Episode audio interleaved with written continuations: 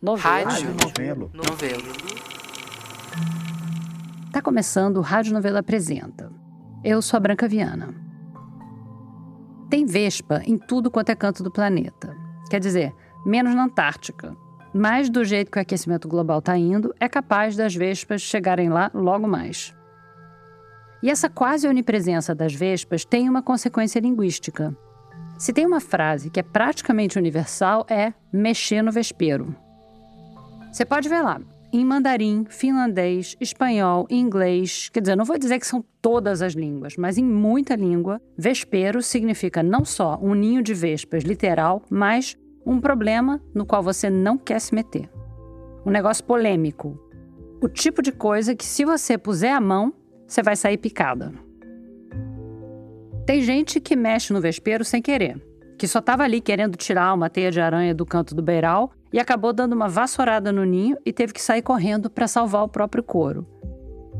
Mas também tem gente que encara o vespeiro de frente e vai lá mesmo assim, consciente do que vai rolar e mais ou menos preparado para sofrer as consequências. No episódio de hoje, a gente tem duas histórias sobre mexer no vespeiro. A primeira, quem conta, é a Paula Scarpim.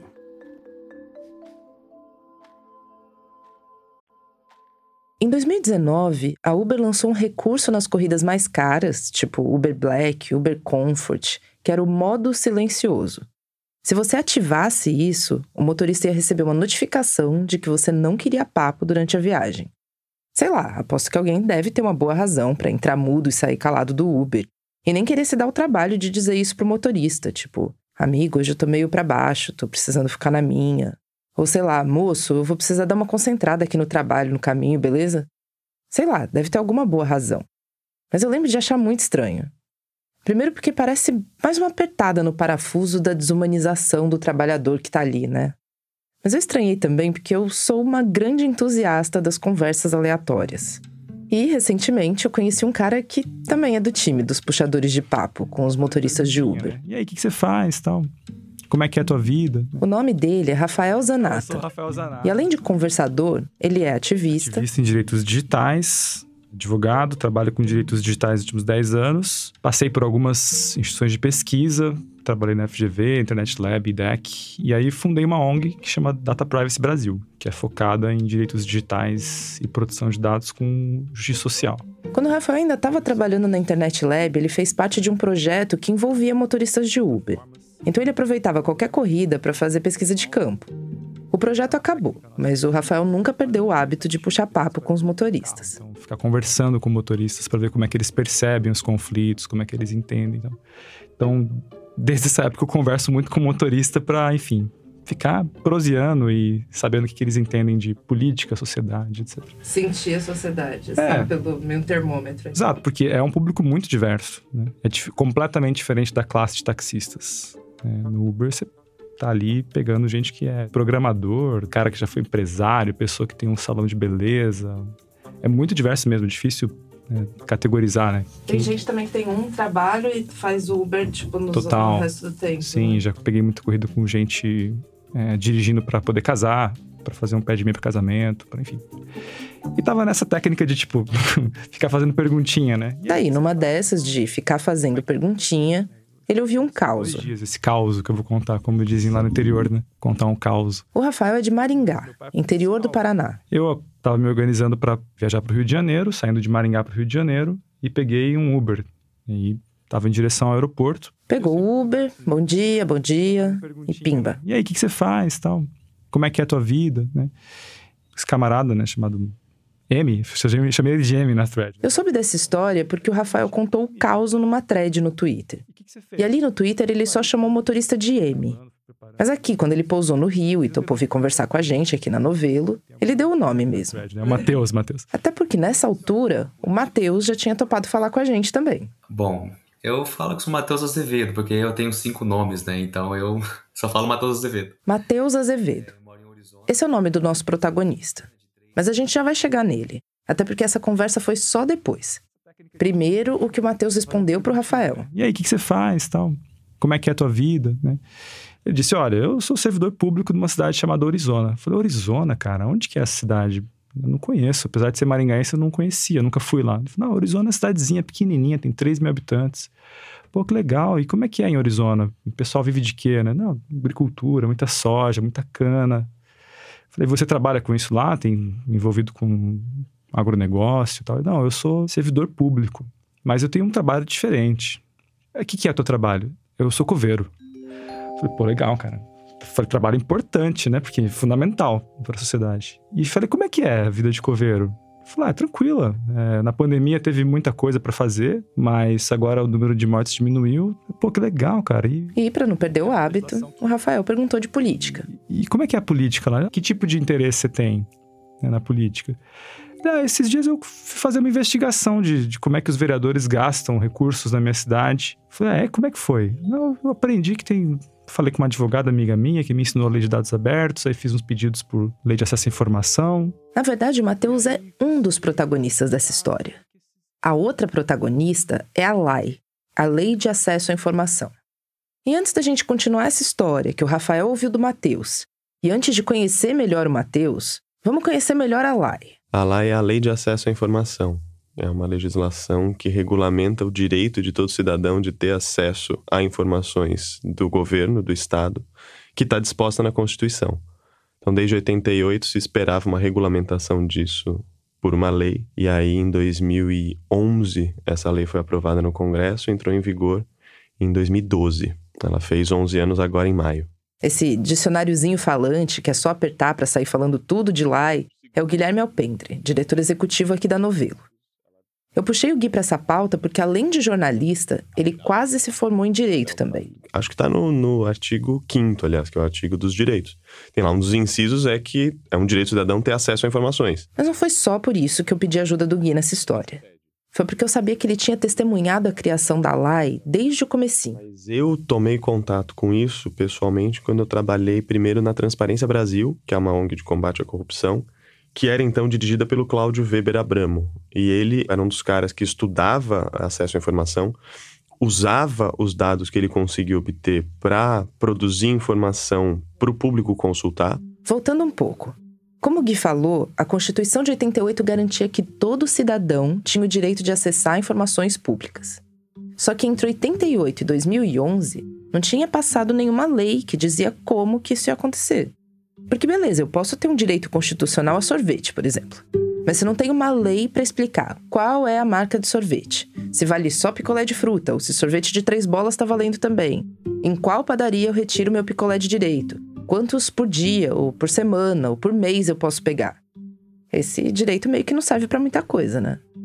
E com direito à informação pública é a mesma coisa. Beleza, eu tenho o direito de saber. Mas para quem eu pergunto? Onde eu consulto? Tem uma estrutura do governo preparada para me responder? No Brasil não tinha nenhuma lei para organizar tudo isso. A mais antiga eu acho que é da Suécia, que é do século XVIII. Mas nos Estados Unidos tem o Freedom of Information Act, que é uma ferramenta super útil para a sociedade civil e para o jornalismo. Então Cláudio queria que isso existisse no Brasil, trabalhava para isso, trabalhava fazendo lobby no lugar da Transparência Brasil e trabalhava junto à administração pública para propor redação legislativa mesmo. O Gui acompanhou de perto esse lobby da Transparência Brasil quando ele estava trabalhando lá. E aí ele mudou de emprego. Ele foi trabalhar na Abrage, Associação Brasileira de Jornalismo Investigativo. Então, a Abrage tinha, quando foi fundada em 2002, um dos objetivos dela era garantir o acesso a informações públicas. E aí, o Fernando Rodrigues, jornalista da Folha, então da Folha, né, hoje do Poder 360, e que é um dos fundadores da Abrage, ele pessoalmente se envolvia na defesa da aprovação dessa lei e conversava com deputados, com senadores, depois que esse projeto de lei já estava tramitando. Eu lembro em 2011, eu lembro do Fernando Rodrigues telefonando para senadores e falando. Pô, Suplicy, vai pedir vista disso agora? Vai pedir um destaque disso? Não, aprova isso, cara, aprova isso. E aí, depois de muito lobby de muita gente, incluindo o Cláudio Abramo e o Fernando Rodrigues, a lei de acesso à informação foi aprovada. A lei especifica quais dados o governo tem que disponibilizar, mesmo que ninguém peça. E ela também diz quais dados você tem o direito de pedir acesso. É a lei que te, a lei te dá as ferramentas para exercer o direito. Você pela lei você entende qual é o seu limite, qual é o seu processo. É que depois da lei ainda tem os decretos de regulamentação. Então, cada estado, cada prefeitura, o próprio governo federal baixa decretos, aí é um ato do executivo, que destrincha ainda mais como é que isso vai se dar. Então, a lei diz quais são as, os dados a que você tem direito de acessar. A lei diz quais são os dados que os órgãos públicos têm obrigação de deixar publicados, deixar é, a transparência ativa. São os dados que têm que estar tá disponíveis para consulta independentemente de uma requisição. E também diz quais são, é, como é que você faz para acessar. Aí o governo federal regulamentou que você faz isso através do sistema ESIC, que está vinculado à Controladoria Geral da União, que é a instância recursal máxima. Então, você faz um pedido de acesso à informação. Se ele é negado, você recorre para o próprio órgão. Se ele é negado, você recorre para uma outra instância, que é a CGU. Tudo isso estava especificado na lei, na LAI. E aí, beleza, pode pedir acesso a qualquer dado do governo. Chuta qual foi a informação mais pedida de cara. O que as pessoas mais queriam saber eram salários uns dos outros. Então tinha muito pedido desse tipo de informação. E aí o Senado brasileiro criou um embaraço à lei de acesso que era para você consultar o salário do servidor, você tinha que se identificar. Isso está na lei, você tem que se identificar para consultar. Só que o que o Senado fazia era informar o servidor quem tinha consultado o salário dele. Então a pessoa estava lá trabalhando, viu um e-mail, fulano de tal, CPF tal, e-mail tal, consultou o seu salário. E aí os funcionários iam tirar satisfação e tal, e reclamar. E aí tem uma anedota, que eu acho que até saiu na Piauí, já era uma esquina, mas de uma pessoa, um cara que estava noivo, ele era estenógrafo do Senado, e aí ele. A noiva consultou o salário dele e desfez o noivado Nessa época, o Gui estava trabalhando na Abrage. E assim que a lei entrou em vigor, em 2012, ele também começou a brincar de lai. Que nem uma criança que ganhou um brinquedo novo. Mas também para ver se a lei estava funcionando direito. Por exemplo, ele pediu informações sobre o volume de envios dos postos dos Correios do centro de São Paulo para poder escolher o lugar com menos fila. Ele também perguntou quantos por cento dos professores que se candidatavam para corrigir o Enem estavam eles mesmos acertando as perguntas de gramática da seleção. Bom, acho que deu para ter uma noção do poder da Laina. Eu não consigo nem imaginar como é que era fazer jornalismo antes disso. Mas aí é que tá, eu sou jornalista, o Gui é jornalista. O Rafael Zanata não é jornalista, mas ele trabalha com dados. Eu não sei se você tem esbarrado com gente assim, se você conhece outros casos, ou se, se ele justamente te chamou a atenção por ser. Não, não tenho, chamou a atenção justamente por isso. Olha, assim, eu nunca imaginei que eu faria isso na minha vida, né? Pronto, a gente chegou no outro protagonista. E por incrível que pareça, é mais difícil definir o Matheus do que definir a Lai. Você já sabe que ele é motorista de Uber e que ele é coveiro. Mas isso é só nessa encarnação mais recente. Eu, eu fiz história na UEM, aqui na Universidade Estadual de Maringá, porém eu parei no último ano. Eu dei aula uma semana, falei, não é para mim isso, não quero. Professor de história, não. Então, o Matheus saiu da sala de aula e subiu no palco. Eu tinha uma dupla. E eu cantei durante 10 anos, né? Nos bares, shows, assim, de prefeitura e tal. Era uma dupla sertaneja? O que, que vocês tocavam? Então, não era bem sertanejo. Era, era assim... Era engraçado que ele é, ele é de cowboy, chapéuzão, fivela, né? Aquelas botas de bico fino. Demais de falar que é brincar de matar barata em canto de parede. Eu era o cara alternativo, né? De all-star, uma touca na cabeça um lápis no olho e ia. E a dupla fazia sucesso ali na região. Então a gente tocava de terça a domingo. Tinha só de segunda-feira de folga. E assim, barzinhos, a festa da cidade. Então era desde barzinho com show com 10 pessoas até a festa do milho aqui do Dirzona, que deu 10 mil pessoas. Então. Eles estavam conseguindo ganhar uma graninha. Tanto que o Matheus conseguiu comprar um carro. O carro, inclusive, que ele usa para fazer Uber hoje em dia. Só que depois de 10 anos tocando junto, o Matheus levou um pé na bunda. Na verdade, chegou outra pessoa, ela falou: oh, Eu quero você, mas eu quero você solo. E ele era a primeira voz, né? E eu era a segunda. A gente até brincava que eu era o Marrone da dupla, né? eu tava ali, mas não aparecia tanto, que a voz principal era dele, né? Como chamava a dupla? Matheus e Fernando. O seu nome vinha antes. É, é, é, é era antes, mas assim. A dupla se desfez e a gente nem consegue tocar um pouquinho da música deles aqui, porque o Matheus tirou tudo do ar. Eu tirei tudo do ar. Tudo que tinha no YouTube, tudo que tinha no Instagram, é, tudo que tinha no, Facebook. Deixei todos os, os direitos para ele. Falei: se você quiser estar tá aqui os direitos, pode ficar todos para você, que eu não vou mais mexer com isso. É que, assim, o choque foi muito grande, né? Foi um choque muito grande para mim. Isso foi em setembro de 2019. O Matheus continuou fazendo um ou outro show solo, mas a mãe dele começou a desconfiar que isso não tinha muito futuro. Daí ela entrou no site da prefeitura e viu um concurso. Como ela viu lá, auxiliar de serviços gerais. Então, serviços gerais na minha cidade, como é pequena, você faz tudo, desde limpar um bueiro até você enterrar as pessoas. Então, assim, é, é tudo. É serviços gerais, envolve tudo isso, sabe? E foi assim que, em julho de 2020, o Matheus virou auxiliar de serviços gerais da cidade de Arizona. Que quando você entra no serviço público, eles te testam até o limite. O primeiro dia que eu entrei na prefeitura, me mandaram trabalhar lá no lixão. Não tinha nada para fazer lá. Nada. Ah, o cara é cantor, ele não vai aguentar uma semana aqui. Estou há três anos já. Naquele primeiro dia não tinha nada para fazer. Mas não demorou muito para ele ter trabalho real. E em 2020, muito mais do que limpar bueiro ou fiscalizar o lixão, o que a cidade acabou precisando mesmo era de mão de obra para enterrar pessoas. Tipo, sou assistente do coveiro, entendeu? Geralmente a gente nem carrega o caixão, tá? Porque o serviço de coveiro é um tanto quanto diferente, né? As pessoas estão acostumadas. Assistente de coveiro é basicamente um servente pedreiro. Eu, eu bato a massa ali para colocar o cimento quando vai lacrar a cova, sabe? Arizona é uma cidade pequena, então o Matheus já conhecia quase todo mundo que estava sendo enterrado ali. Nem que fosse só de vista. Eu enterrei muito amigo meu muito amigo meu, inclusive da minha idade, né? O Matheus sempre foi um cara alegre, mas esse trabalho tão íntimo com a morte estava minando a alegria dele. O pessoal que estava trabalhando no cemitério chegou a ganhar um acompanhamento psicológico nessa época. É, que a psicóloga falou assim, vai, vai te ajudar muito conversar com pessoas vivas.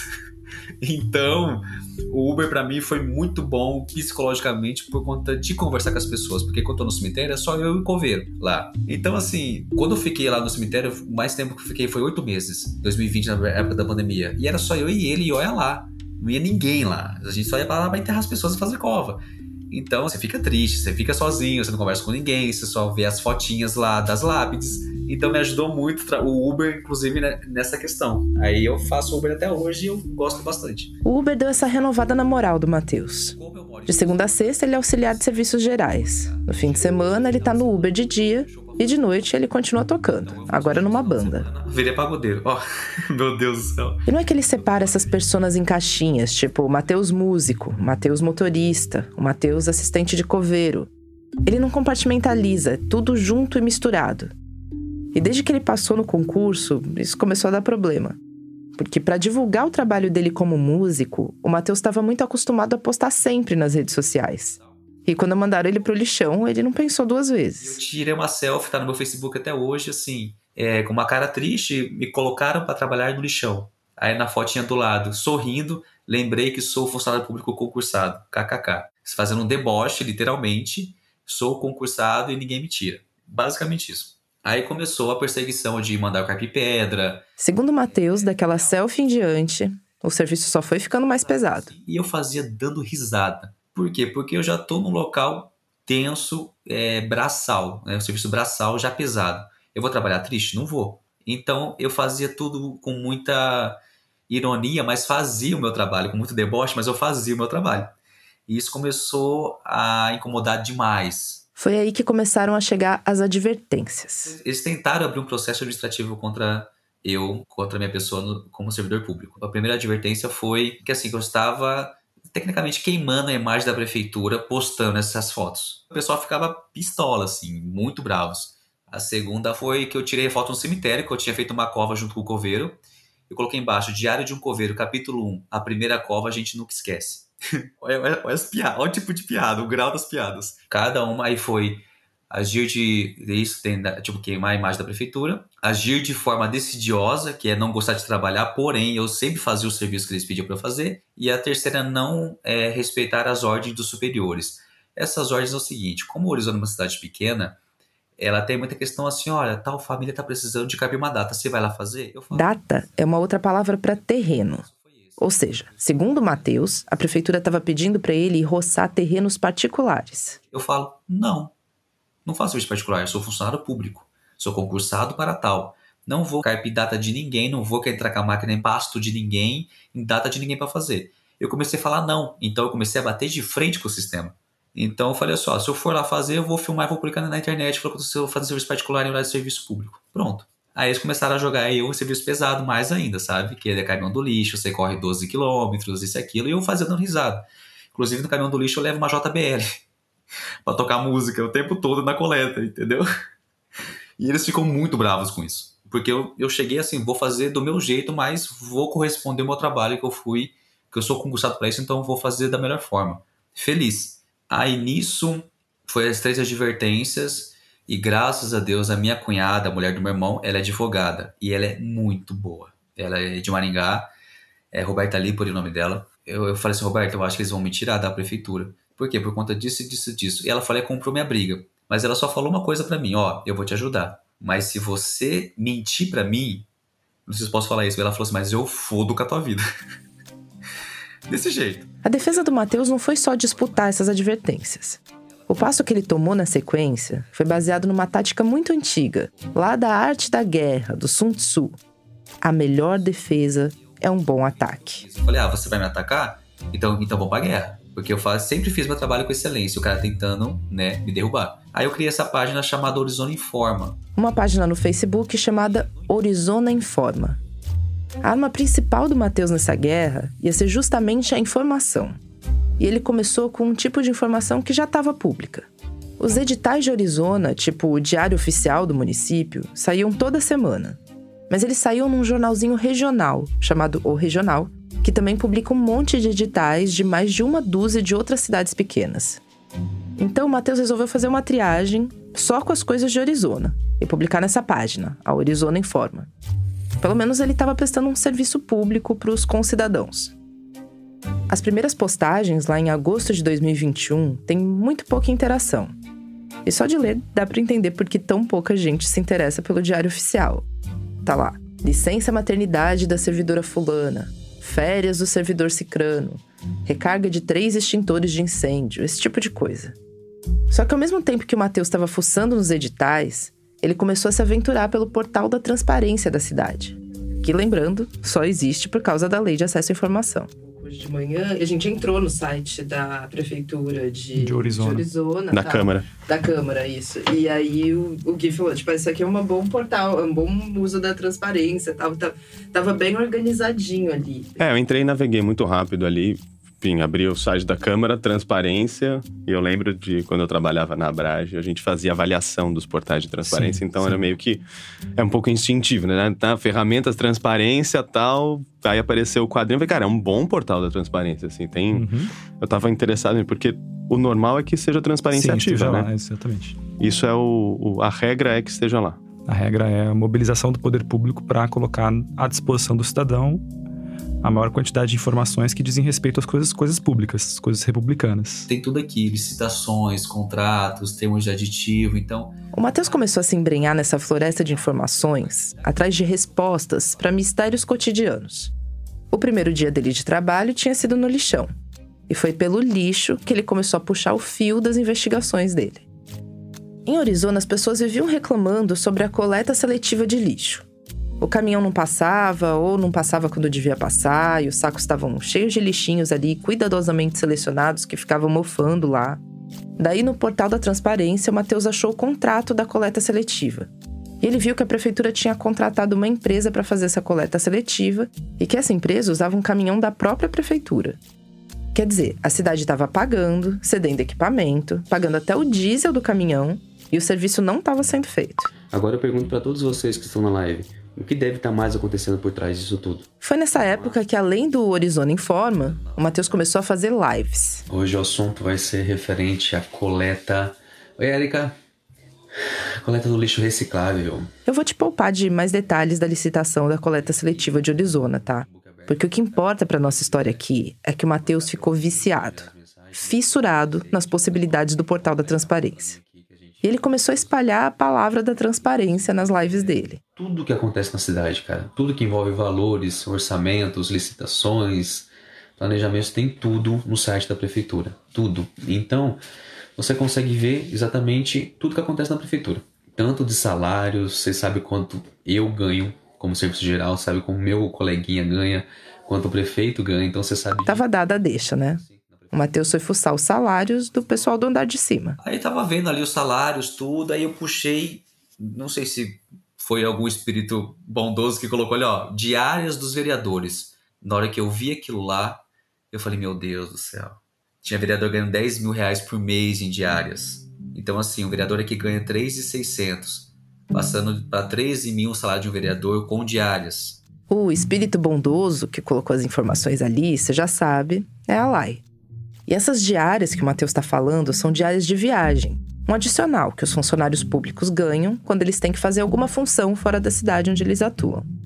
E consultando o portal da transparência da Câmara, o Matheus viu que os salários dos vereadores estavam mais que triplicando com as diárias de viagem.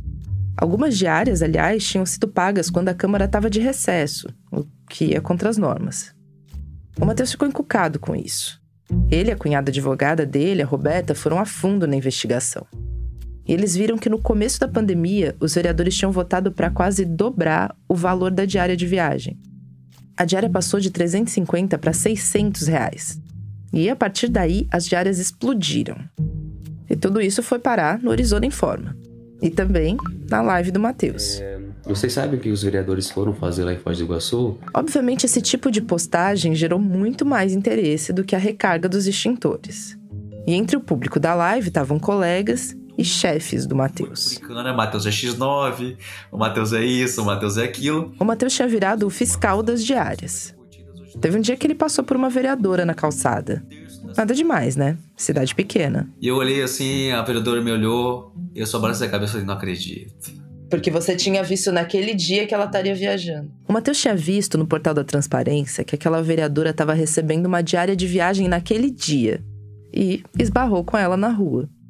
Pela conversa naquela corrida do Uber, o Rafael Zanata tinha entendido que o Matheus chegou a entrar com um pedido pelo portal ESIC. Isso, ele falou fiz uns pedidos por lei de acesso à informação. Do jeito que ele me contou, eu entendi que ele tinha caçado, que ele tinha feito pedido. Cara, eu ouvi falar, de verdade, mas eu nunca fui a fundo dessa lei, porque quando eu entrei, eu já peguei tudo pronto, né?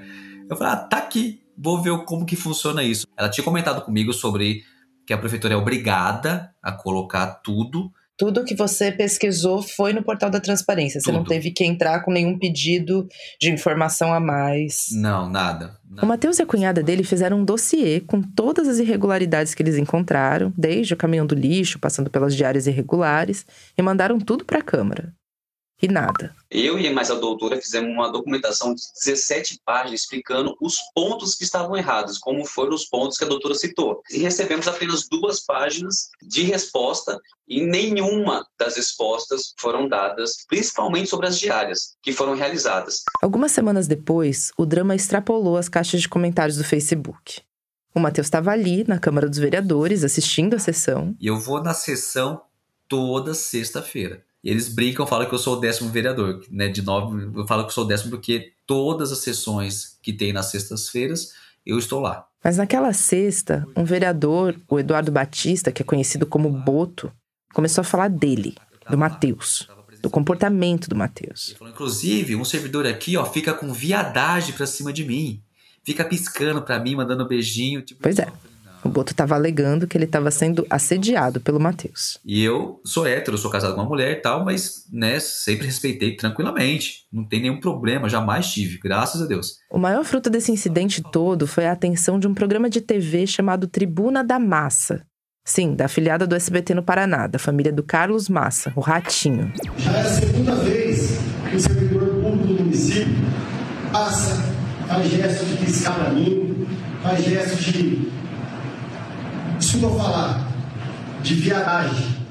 Foi durante a sessão na Câmara de Arizona que o vereador Eduardo Batista, do PSB, fez uso da tribuna do plenário para reclamar de um servidor público do município. Durante a fala, o vereador se diz acuado e conta que essa não seria a primeira vez que o servidor teria feito gestos que ele chamou de viadagem. Eu fiquei muito chateado com a situação, porque assim, eu acho uma falta de respeito com de família. Eu não sei onde Boto queria chegar com esse desabafo, mas o que ele recebeu foi uma denúncia por homofobia.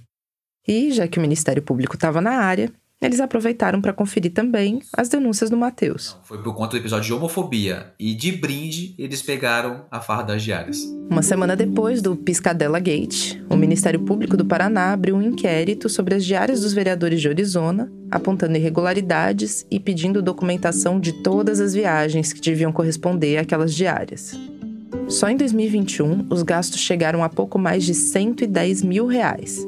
Vale dizer que praticamente tudo isso foi até setembro, antes dessa puxada de orelha do MP. E provavelmente, tomara Deus que eles devolvam esses valores com juros de correção monetária. Provavelmente eles nem estarão mais na vereança deles, né? Mas pelo que eu pesquisei tudo, que outros estados que aconteceu tiveram que devolver com juros de correção monetária, se acaso não acontecer isso, tem os bens bloqueados, né? Pelo Ministério Público. O inquérito ainda não andou muito desde então.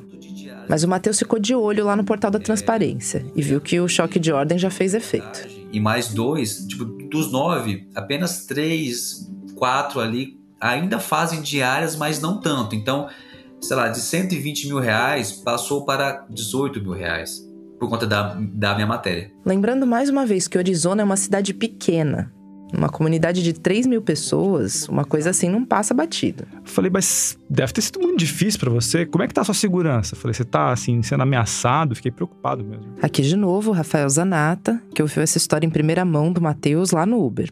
Porque eu, cidadezinha pequena, eu conheço algumas cidades pequenas ao redor de Maringá e é. Todo mundo sabe tudo sobre todo mundo, tem essa vigilância, né? Moral, né, e tem ameaças também. Falou, ah, eu tô lidando bem com isso, tô seguro que eu fiz a coisa certa. E você conhece eles, ou as famílias? Todos. Como é que é a sua relação com eles? Todos. Conheço todos. Inclusive, esse vereador Davi Haddad, os meus pais é padrinho do filho dele. O cara ia na casa dos meus pais, bebia cerveja junto com meu pai, fazia churrasco junto, mas quando envolveu a política, acabou, acabou. Então eu tenho contato com todos, cumprimento todos. Então eu vou tirar você da prefeitura. E eu falava, eu vou te enterrar ainda, parceiro.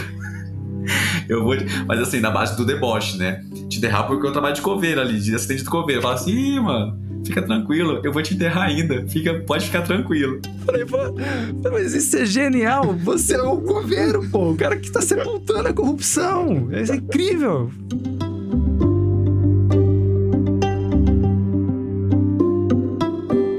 Essa foi a Paula Scarpim, diretora de criação da Rádio Novelo. Essa história foi produzida com apoio do Fórum de Direito de Acesso a Informações Públicas. O fórum foi criado em 2003 e trabalhou pela aprovação da Lei de Acesso à Informação, a LAI. Hoje, a coalizão reúne 31 organizações que lutam para que todo mundo possa acessar dados relevantes e praticar o controle social do poder público. Para saber mais do trabalho do fórum, acesse informaçãopublica.org.br. Já já a gente volta. Oi, aqui quem tá falando é a Bia Ribeiro. Eu sou coordenadora de produto e audiência na Rádio Novelo e tô aqui para te contar mais uma novidade. A gente acabou de lançar a playlist Pra Pegar a Estrada, com uma seleção de episódios do Rádio Novelo Apresenta que são perfeitos para te acompanhar naquela viagem de ônibus um pouco mais longa, ou no carro, no passeio com a família ou com os amigos. Não importa se você vai viajar sozinho ou acompanhado, de ônibus, de carro, de avião, de bicicleta. Toda viagem fica mais interessante com o Rádio Novela Apresenta tocando no alto-falante ou no fone de ouvido. O link da playlist para pegar a estrada está no destaque playlist do nosso perfil no Instagram, que é arroba Rádio Novelo. Aliás, se você ainda não segue a gente por lá, aproveita para fazer isso e não perder nenhuma novidade.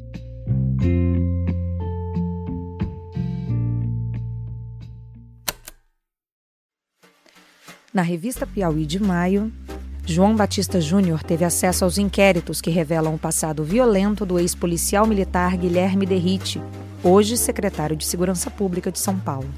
Luiz de Maza argumenta como a realidade desagradável da extrema-direita levou parte da inteligência brasileira ao culto e à simbologia de Caetano Veloso para resgatar uma autoimagem do país que não existe mais e Fernando de Barros e Silva busca, num seminário da Esfera Brasil em São Paulo, o quadro que define o atual momento político em que o PIB tenta apresentar Tarcísio de Freitas como um político de centro. No computador, celular ou no papel, assinantes leem esses e outros textos com exclusividade. Saiba mais em revistapiauí.com.br. O vespeiro do primeiro ato tem uma cara bem século XXI, né? Uma denúncia feita graças a portais digitais, espalhadas em lives e divulgada no Facebook. Agora, o vespeiro do segundo ato até chega até hoje. Não dá para dizer que ele não é um vespeiro do século XXI também. Mas ele tem uma linha do tempo bem mais complicada. Quem vai levar a gente por um passeio de alguns séculos é o Tiago Rogero.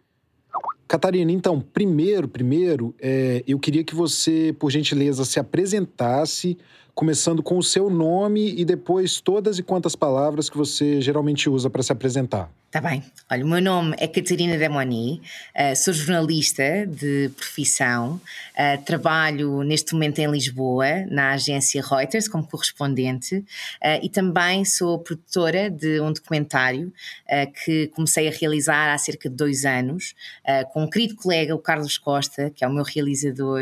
O documentário foca-se nos meus antepassados. A Catarina nasceu em Lisboa.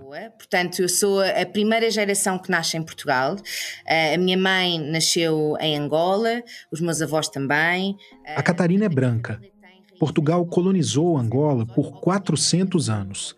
Até a revolução que finalmente tornou Angola independente, só em 1975, era comum a presença de muitas famílias brancas portuguesas por lá. Uh, portanto, a minha família tem raiz em Angola desde o século XVIII, obviamente com ligações muito fortes a Portugal, mas eu sou a primeira geração que nasce já cá mas a formação dela em jornalismo foi fora de Portugal. Tive o privilégio de poder estudar jornalismo em Londres e o privilégio de, me rodear com pessoas de vários, de vários sítios, de vários países, uh, e foram essas pessoas que eu conheci.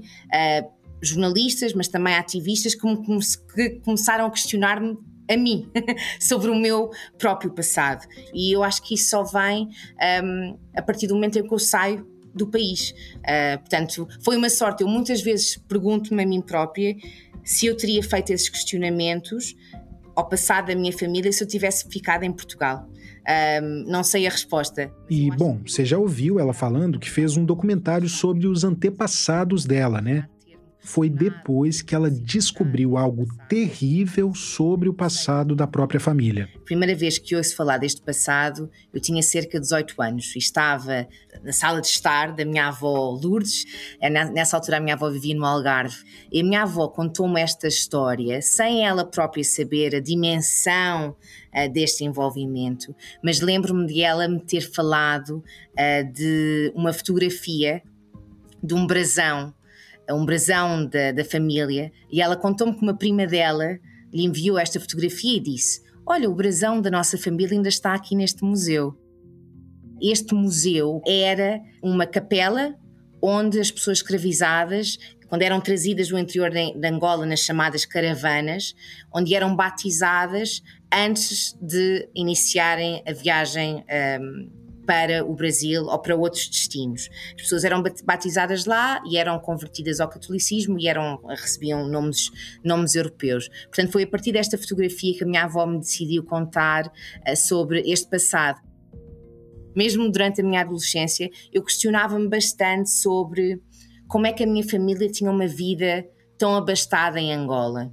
Porquê? Porque os meus os meus familiares mais recentes não tinham grandes profissões. Então eu comecei-me a questionar, mas como é que nós tínhamos tanto dinheiro? Como é que sustentávamos esse tipo de vida? E ela acabou chegando à resposta. Nós estamos a falar de uma família que chega a Angola no início do século XVIII, eh, que rapidamente se começa a envolver no tráfico, no tráfico de pessoas escravizadas, começa a criar ligações com os governadores locais, começa a tentar perceber como é que funcionavam as feiras onde se compravam pessoas escravizadas uh, e tornou-se um negócio da família. Um negócio de família.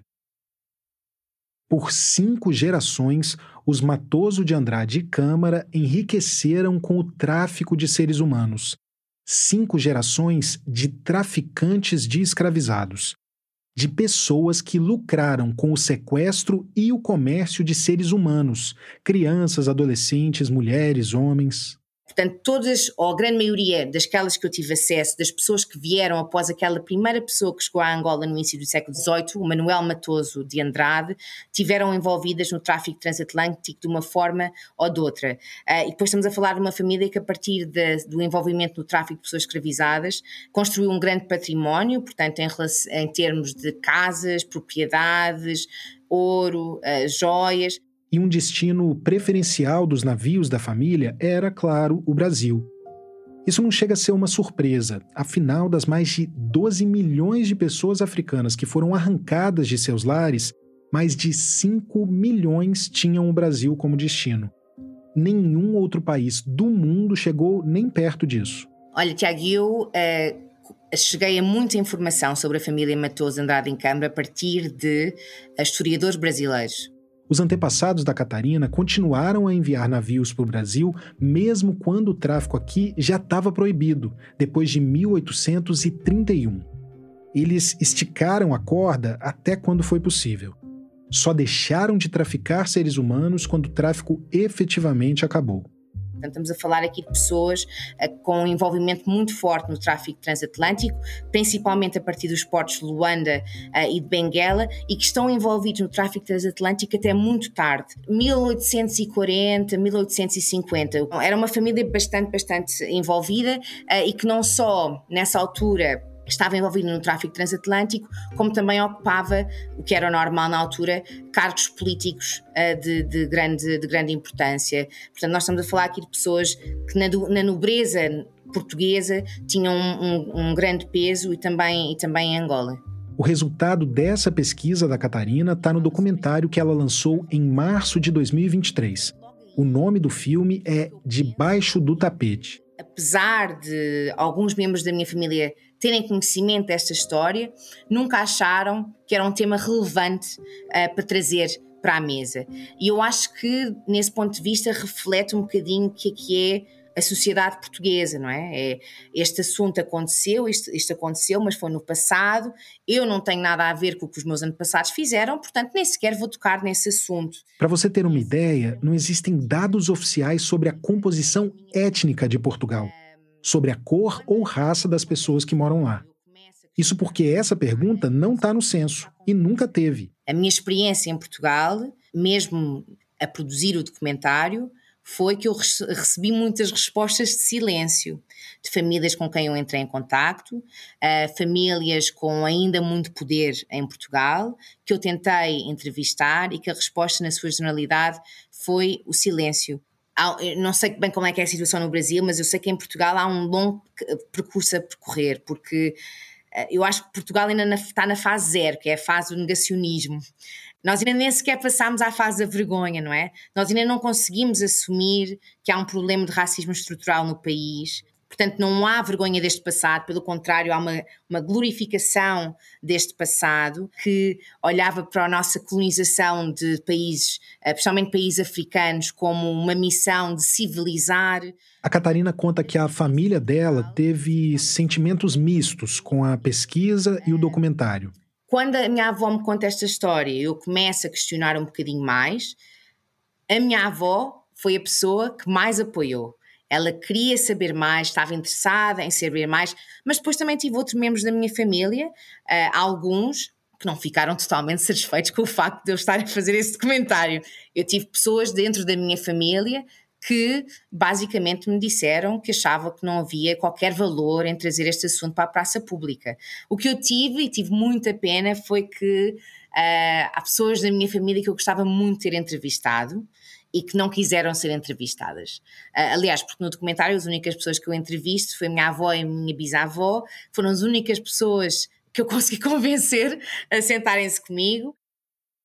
Eu acho que há um aspecto bastante emocional da minha parte, não necessariamente o sentimento de culpa, mas uma obrigação de não deixar que este, que este projeto, que o documentário, o tema em si morra, não é?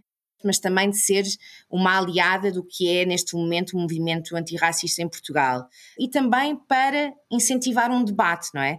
E seja um debate sobre o passado, seja um debate sobre o currículo escolar, seja um debate sobre reparações históricas. Eu acho que é impossível, não é? Nós olharmos para os nossos antepassados, sabermos aquilo que os nossos antepassados fizeram, sabermos quais é que são as raízes da nossa família uh, e na, na, minha posição saber que as raízes da minha família são um, das, um, dos maiores crimes, o maior crime que foi cometido contra a humanidade. Portanto, há uma parte bastante emocional nisso, não há dúvida nenhuma. Uh, é só uma tentar canalizar essa emoção para contribuir de alguma forma para este debate que é tão importante em Portugal e no mundo todo, não é? Esse movimento que a Catarina fez tem rolado também em outros países. Famílias reconhecendo que a origem do seu dinheiro está na escravização de pessoas.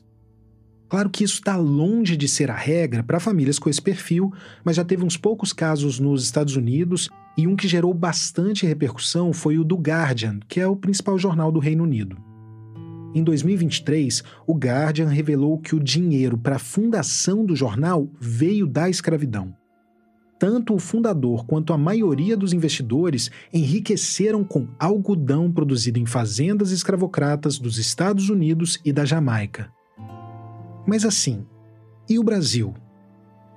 O país do mundo que mais importou seres humanos sequestrados no continente africano, o último país das Américas a tornar a escravidão ilegal. E um país em que a gente vê remanescências da escravidão todo dia e em praticamente tudo.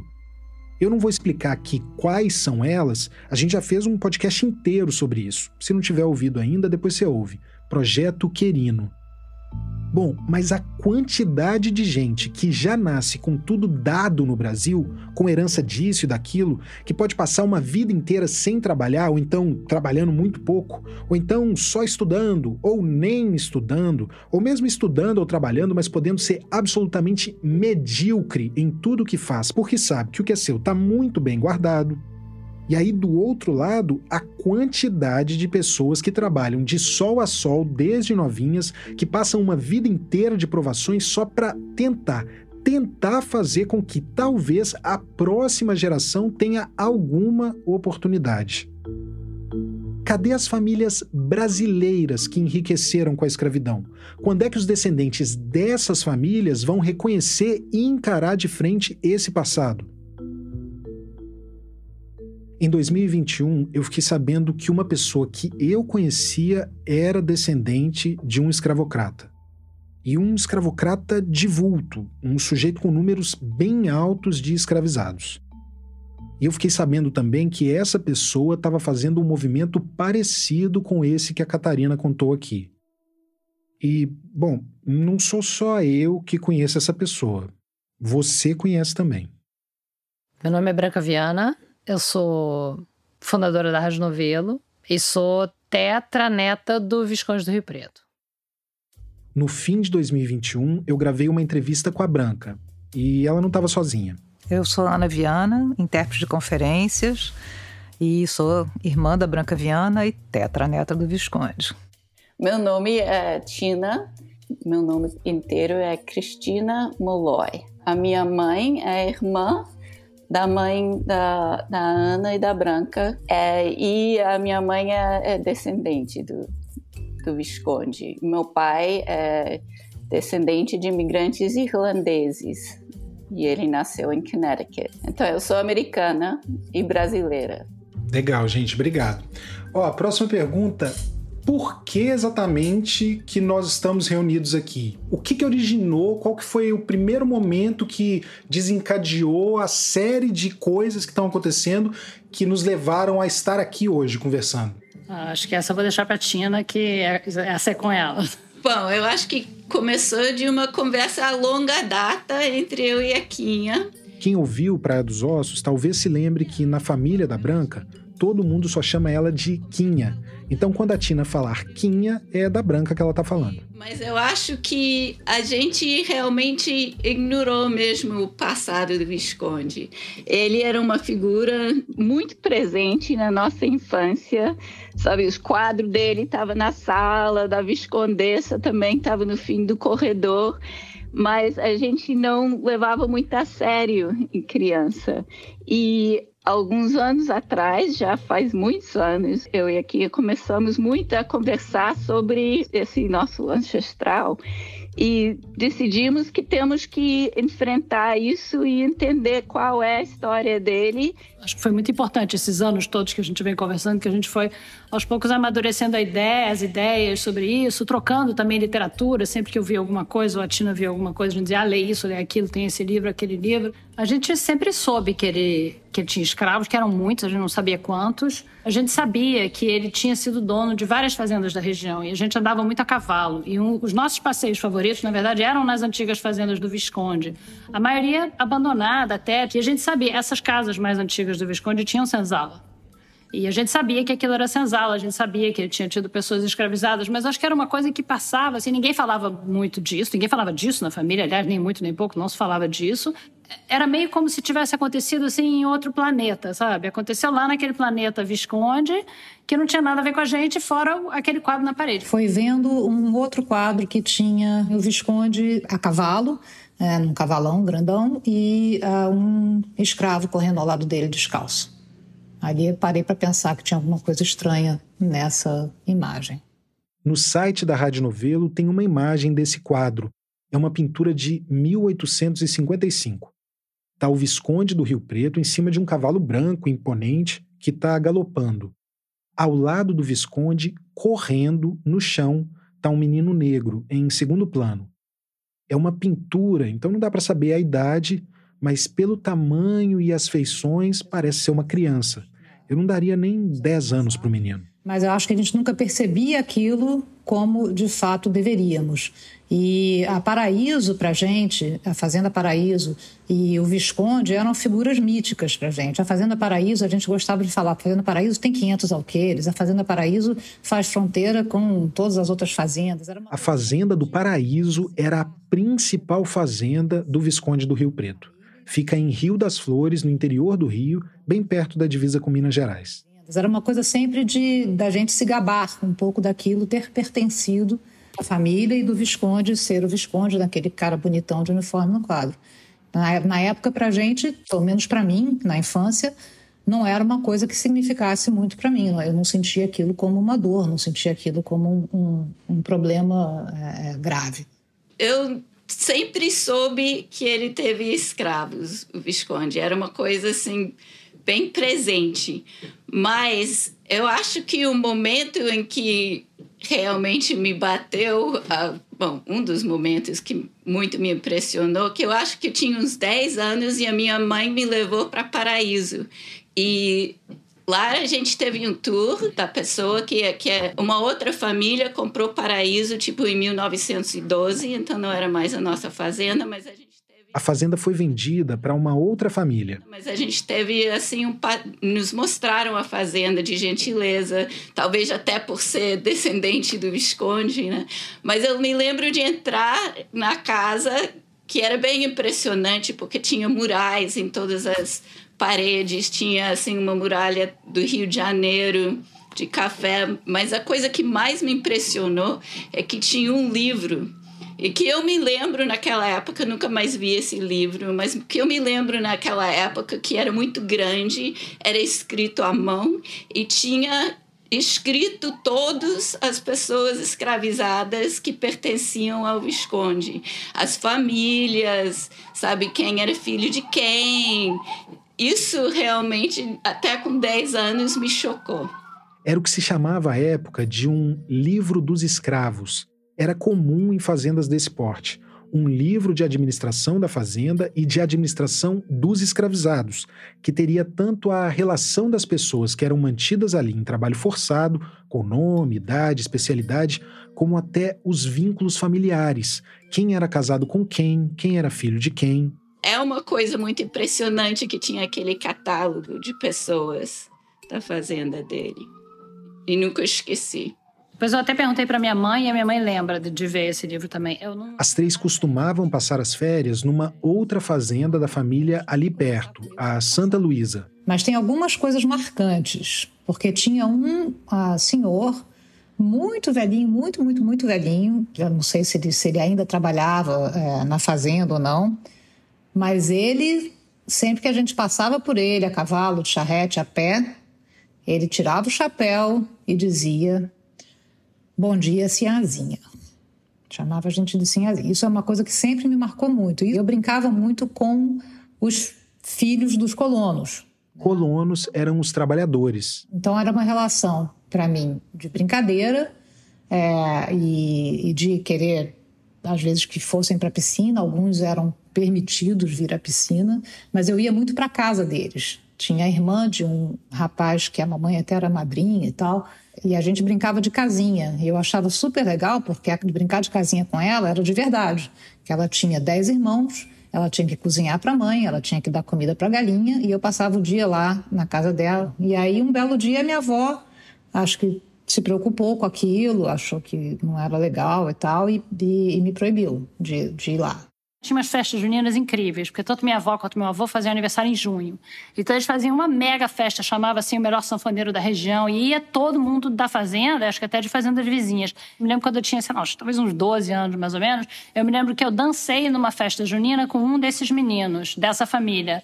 E no dia seguinte a minha avó proibiu, me proibiu de ir na casa deles. E eu me lembro que eu achei aquele estranho, porque eu era amiga deles e tudo mais, mas também não liguei. Eu falei, ok, tá bom.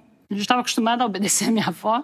Na época em que eu gravei essa entrevista com elas, em novembro de 2021, elas tinham acabado de tomar uma decisão. Há uns meses atrás, a gente achou que seria bom fazer alguma coisa e a gente resolveu, então, é, contratar, pedir, encomendar uma pesquisa histórica a respeito do Visconde do Rio Preto e das A Branca, a Tina e a Ana decidiram contratar historiadores para fazerem uma pesquisa aprofundada sobre o Visconde e as pessoas que ele escravizou quem era essa pessoa, quem foram as pessoas que ele escravizou, de onde veio o dinheiro dele.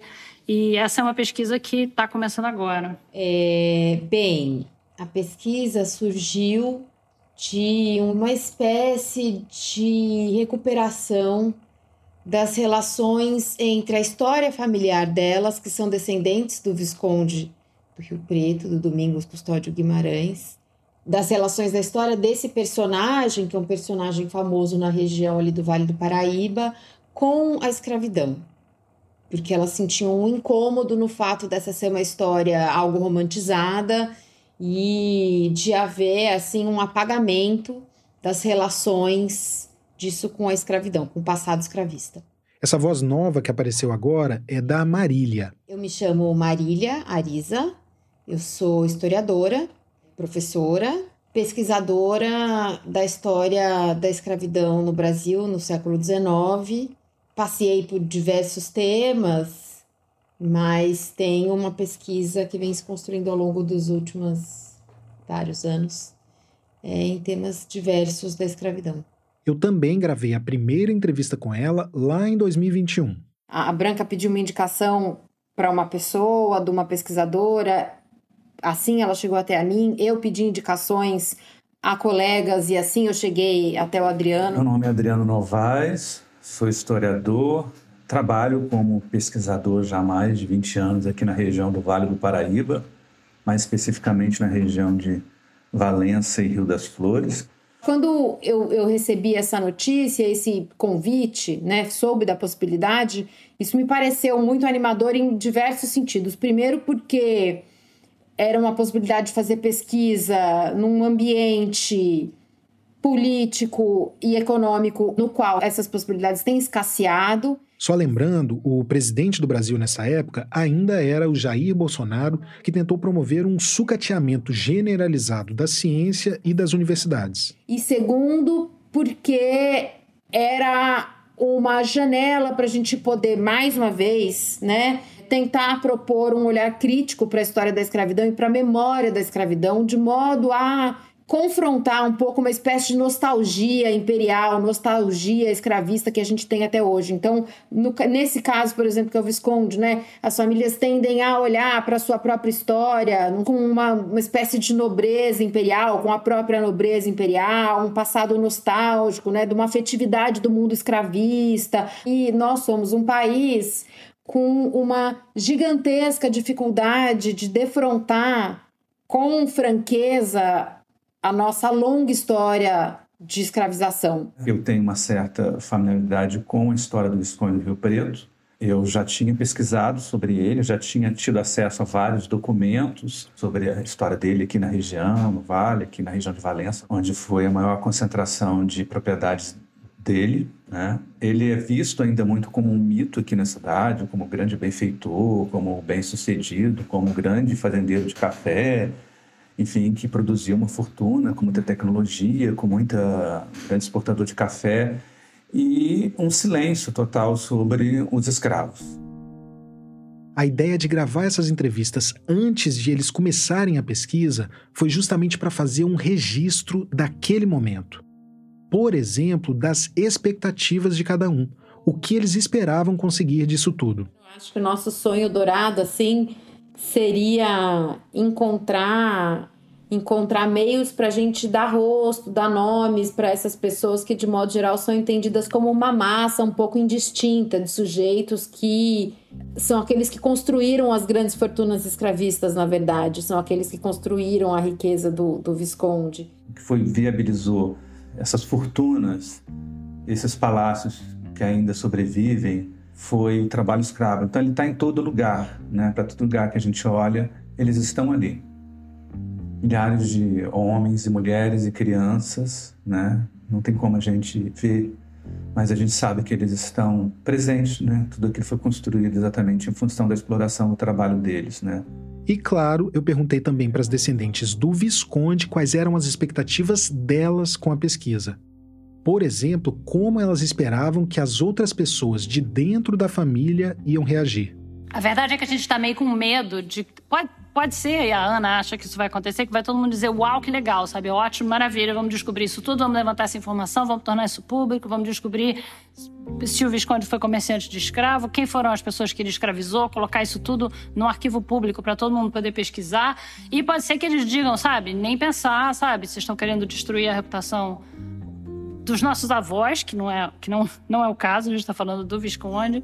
É, mas enfim, a gente não sabe bem como é que vai ser a reação, então a gente... Eu não sei o que, que o, o, o resto da família vai pensar, mas para mim a, a, importância de enfrentar isso agora é que a gente vê ao nível da sociedade assim uma enorme e chocante onda de negação, né? Que é negar o impacto da escravidão assim, até negar o racismo, que é uma coisa assim completamente doida, não é uma questão para mim do passado, é uma questão de presente, que tinha esse crime assim tão gigante que há 100 anos depois a gente ainda tem a repercussão que a gente pode traçar as famílias que vão da região da, da, da fazenda até o Rio de Janeiro, até as favelas, até...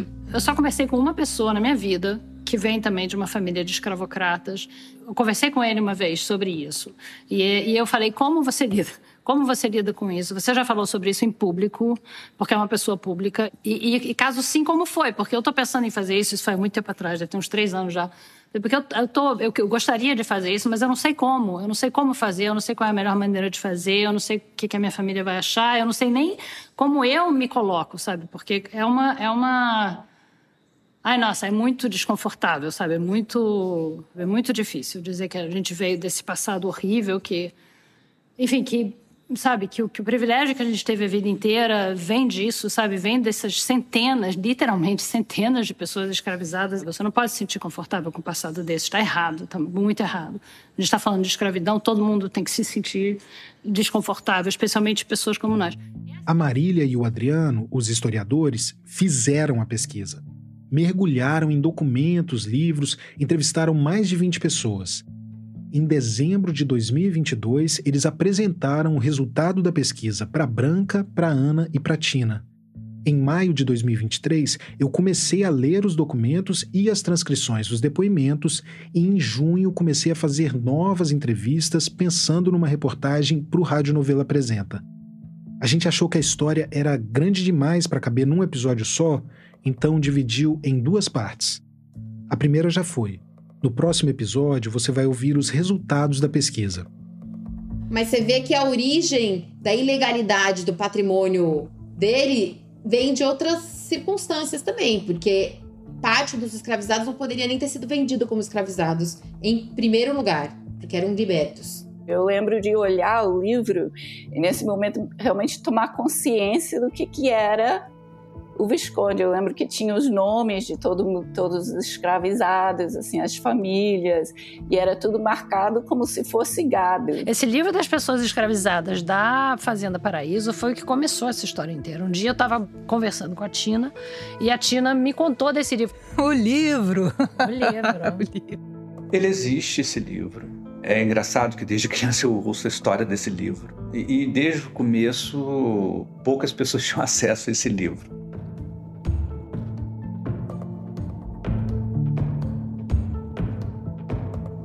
Esse foi o Tiago Rogero, colaborador da Rádio Novelo. E só para reforçar o que o Tiago já falou, essa história que ele começou a contar hoje continua no episódio da semana que vem. A gente volta daqui a pouquinho. Só conquistaremos a paz social através da justiça social.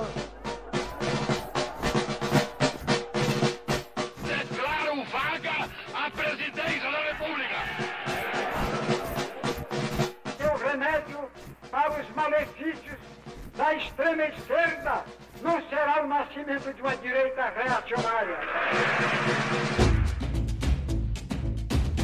O Politiquês, podcast de política do Nexo, leva ao ar a partir de 8 de maio de 2024, quarta-feira, uma adaptação da série Dia a Dia do Golpe, a partir de textos publicados por Mariana Vick, que resgatam como o Brasil virou uma ditadura militar. Em cinco episódios, você vai acompanhar a sequência de fatos ocorridos em datas-chave de 1964, do discurso de Jango na Central do Brasil à posse de Castelo Branco, primeiro general-presidente de um regime autocrático que duraria 21 anos. Convido você para essa viagem ao passado, tão necessária para que nunca mais o país tenha que passar por aqueles anos de chumbo. Toda quarta-feira em seu tocador favorito, pelo feed do Politiquês. Porque sim, o Politiquês está de volta.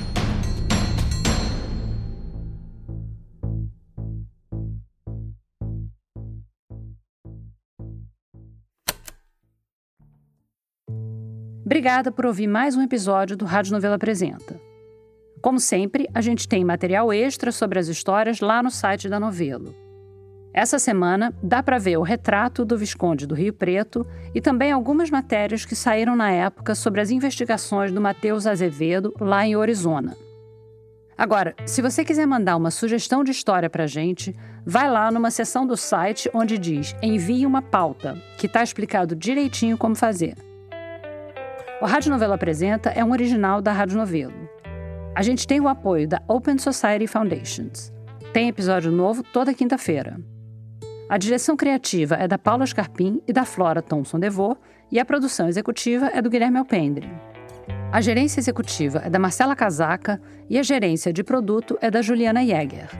Nossos produtores sênior são o Vitor Hugo Brandalize, a Evelyn Argenta, a Bia Guimarães e a Sara Zobel. As produtoras da nossa equipe são a Bárbara Rubira, a Natália Silva e a Júlia Matos. A checagem desse episódio foi feita pela Denise Ribeiro e pela Luísa Silvestrini. Nesse episódio, a gente usou música original de Stella Nesrini e Amon Medrado e também da Blue Dot. A mixagem é do Pipoca Sound. O desenvolvimento de produto e audiência é feito pela Bia Ribeiro. O Gilberto Posidônio é o responsável pelo conteúdo e engajamento das nossas redes sociais. O design das nossas peças é do Matheus Coutinho. Obrigada e até a semana que vem.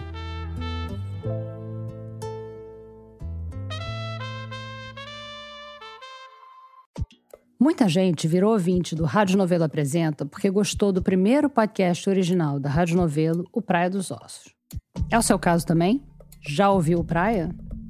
Mas e o Crime e Castigo? Você já ouviu? O Crime e Castigo é uma espécie de spin-off do Praia dos Ossos, porque quando a gente lançou Praia, a gente ficou muito surpresa com a quantidade de mensagens punitivistas que a gente recebia nas redes. De que o Doca Street, o assassino da Ângela Diniz, devia ter pegado prisão perpétua, ou até defendendo a pena de morte.